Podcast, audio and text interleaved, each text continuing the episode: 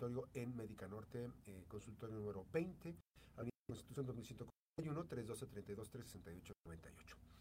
Y eh, hoy vamos a platicar sobre las frases que pueden reflejar una depresión. Doctora, ¿cómo estás? Muy buenos días. Muy buenos días, muchas gracias Max, Francis por la invitación. Y bueno, pues hablamos de la depresión precisamente porque el 13 de enero, el sábado pasado precisamente, se conmemoró el Día Mundial de la lucha contra esta situación que es una enfermedad que muchas veces las personas podemos llegar a dejar de ver, ¿verdad? Entonces, eh, es impactante los datos, digamos, a la OMS solamente revela que 300 millones de personas, más de 300 millones de personas, pueden estar padeciendo en todo el mundo este tipo de patologías o enfermedades. Sin embargo, se sabe que hay un subregistro y precisamente hablamos de este tipo de depresión enmascarada. ¿Cómo podemos enmascarar la depresión? Y en ese sentido, hablamos de que hay ciertos indicadores. Pero ¿cuáles serían los principales indicadores? Bueno, los teóricos hablan de los indicadores somáticos, es decir, el cuerpo, el cuerpo habla también. Y muchas veces hay cefaleas, hay dolores articulares, musculares, eh, dolores en cuestión gástricos que pueden estar y que pueden estar enmascarando finalmente un trastorno depresivo. ¿Y por qué sucede todo esto? Porque finalmente las personas se les es más fácil decir me duele algo físico que algo emocional. Muchas veces las personas pueden manifestar incluso síntomas o signos físicos, por ejemplo, dermatológicos como eczema, dermatitis, que nos pudieran estar representando una situación ya sea de ansiedad o de depresión. Y en ese sentido decimos, bueno, la, forma de enmascarar la depresión puede ser somática, pero también puede ser por ciertas frases que nos dicen las personas. Comúnmente sabemos que la depresión se representa por falta de energía, por falta o exceso de apetito, falta o exceso de sueño, por esta disminución de la sensación de poder, o nosotros le llamamos autoeficacia percibida. Es decir, las personas realmente creen que no pueden, no tienen confianza en sí mismos, ¿no? Entonces, son personas comúnmente evitativas. Y las frases que encontramos es, ¿quieres salir? No, no puedo, no, no quiero, no, no tengo ganas. Ajá. O, por ejemplo, son personas que pueden representar su depresión con exceso de trabajo. Entonces, puede ser una persona que enmascare su depresión con un workaholic, un trabajo excesivo, incluso adictivo, o eh, estas sensaciones de que tiene que salir todo perfecto. Son las, las, las tremendamente inconformes ¿no? con los resultados, los perfeccionistas. Y es una situación muy compleja porque nosotros solamente observaríamos como la neurosis de que no me sale bien, pero no, de fondo hay una depresión porque probablemente no se sienta suficiente. ¿Cómo, cómo se puede detectar? Eh, a una persona que pues está disfrazando su depresión con estas frases? ¿Cómo, cómo detectarlo? Comúnmente las personas que rodeamos a este tipo de, de, situaciones o personas con padecimientos depresivos nos damos cuenta más fácilmente.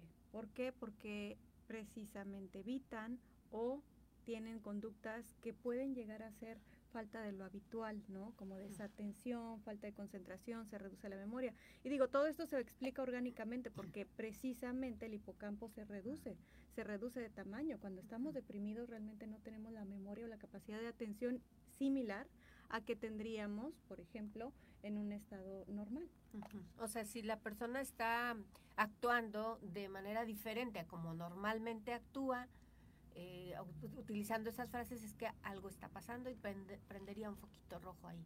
Sí, o un foco rojo muy, muy grande, sobre todo en niños y adolescentes, es no puedo parar, no me puedo parar, o sea, no tengo energía para ir a la escuela, suena mi despertador y, y solamente lo aplazo, lo aplazo, lo aplazo y no tengo energía, o no puedo aprender, realmente por más que trato de abrir los ojos, veo al profesor, pero no puedo.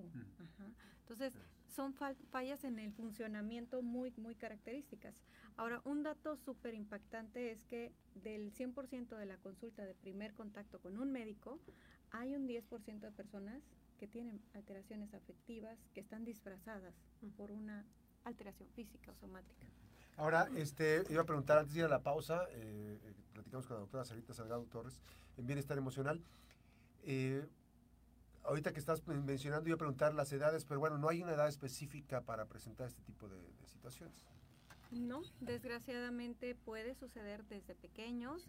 Hay eh, artículos que hablan de los eventos adversos en la infancia como estos desencadenantes de episodios depresivos como bueno, se sabe que el maltrato, tanto físico como emocional, como abuso sexual infantil, como la muerte de un padre, la enfermedad o el encarcelamiento de uno de los padres puede ser un predictor de un estado depresivo.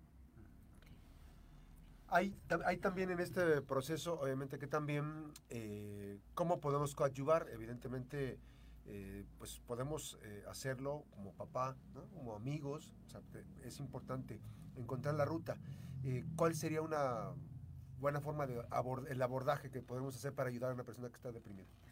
Esa es una pregunta sumamente interesante, sobre todo porque generalmente cuando les decimos a las personas que esconden su depresión en un enojo, no lo toman tan bien. Entonces, de repente es muy complejo, digo, a mí me llegó a pasar en algún grupo en donde observábamos que la persona dejaba de interesarse, incluso nos respondía feo, ¿no? Lo que habitualmente no era. Entonces, de repente, muchas de las personas que estaban en ese grupo lo que hacían es que, ay, no, fulanito guacala, yo ya no lo invito. No, lo rechazan. Entonces, eso se agrava, agrava el cuadro depresivo. Cuando supimos que lo que estaba pasando en esa persona era un cuadro depresivo, un episodio depresivo mayor, bueno, ya nos, nos disculpamos y de alguna manera tratamos de integrar a esa persona. Pero desgraciadamente cuando estamos alrededor de una persona con un episodio depresivo y está enmascarándolo con irritabilidad, con, con esta apatía o falta de querer integrarse, generalmente lo rechazamos. Entonces lo ideal sería como sensibilizar a las personas y sobre todo decirles que cuando encontremos irritabilidad, desánimo, falta de confianza en los otros, pensemos en que puede estar sucediendo una situación así, ¿no? Son personas que no pueden a veces tomar decisiones tan fácilmente, entonces parecerían como indecisas y entonces las personas a su alrededor pueden llegar a enojarse. Entonces, el contrario de enojarnos, más bien hay que acercarnos y preguntar directamente estás triste o si lo niegan finalmente, ¿qué es lo que lleva a la persona a manifestar esa conducta? Siempre preguntar qué hay detrás de una conducta, qué necesidades presenta la persona. La depresión es más, es más común de lo que pensamos, de repente se vuelve más común. Eh, hay quienes, pues, obviamente, que salen muy rápido del, estado depresivo. Sin embargo, eh, cuando debe preocuparnos, cuando se vuelve ya recurrente, porque esto puede eh, generar este, pues un problema para la persona, que a lo mejor no lo pueda manejar, ¿no? Sí, es, es complejo esto de las situaciones. Sobre todo, me llegó a la mente ayer una chica, una adolescente, que, bueno, en el cribado sale, en el tamizaje, en las pruebas que me aplico, sale con un episodio depresivo mayor. Entonces le comento, bueno, lo que tú tienes se llama depresión, tiene cura. Realmente es una enfermedad que, si se trata farmacológicamente y psicológicamente, tiene cura. Y lo que los que lo sabemos para nosotros es simple, porque es como que saber nada más llevar la ruta, ¿no? Y ella me decía, por favor, no le vayas a decir a mi mamá. Y yo, ¿pero qué tiene de malo? O sea, es una enfermedad, tú no lo provocaste. No, no, no, no, no, no, pero es que ella se va a enojar, me va a pegar. Pero ¿por qué razón? Dice, es que yo puedo hacer que mi mamá se enoje si me ve triste. Ajá. O sea, ¿cómo conectamos? Entonces, aquí lo complejo es cuando no se habla de las emociones en casa, cuando no se normaliza el estar triste, porque cuando o sea, las emociones son mensajeros y finalmente si estamos tristes porque algo que no que sucedió no nos gustó o estamos enojados o frustrados o nos sentimos impotentes, ¿no? Entonces, la intención sería como ayudarle a las personas que rodean a, a un cuadro depresivo, digamos. Al entorno. Exacto. A, a que sensibilicemos. Obvio, no es normal un cuadro depresivo, es normal la tristeza, pero hay que reconocer esas diferencias. ¿no? Así es diferenciar eh, precisamente para tener un buen manejo. Ahora, eh, es la terapia este, una, una aliada fundamental, ¿no? La terapia psicológica. Claro, bueno, obviamente si se trata de un episodio depresivo mayor, siempre va a requerirse apoyo farmacológico. Si se trata de un trastorno depresivo persistente, revisar qué situaciones están provocando esa distimia, pero consideramos que la terapia siempre debe ir. ¿Por qué? Porque la reestructuración de los pensamientos no sucede sola. O sea, nosotros tenemos que tener como que un mapa de cuáles han sido nuestros pensamientos, analizarlos, cuestionarlos y de alguna manera saber reconocerlos. Cuando llega esa vocecita que me dice que no puedo, qué siento en mi cuerpo y qué decido hacer con esa voz, cuestionarla o dejarla. Ahora, en, Francis. No, pues ah, mencionaba usted que esta joven le mencion, le dijo que pues no quería decirle a su mamá o que no se lo comentara porque eh, pues se iba a enojar, ¿no? Porque, porque la ve triste, pero pues entonces también la mamá necesita ahí apoyo o porque pues no es normal cómo me voy a enojar yo porque veo a otra persona triste. Sobre todo el tema es que las personas creen que la depresión es un se está haciendo, ¿no? Mm, es una es una forma de fingir llamar la atención. Y bueno, realmente eso no es verdad. O sea, la depresión existe, es una enfermedad, pero hemos tratado de manifestar que las emociones son una situación de decisión y a veces no es una decisión. Ni el échale ganas, ni el vamos a ir a correr o vamos a ir a hacer cosas lo puede cambiar. Este proceso obviamente que también es importante eh, distinguirlo.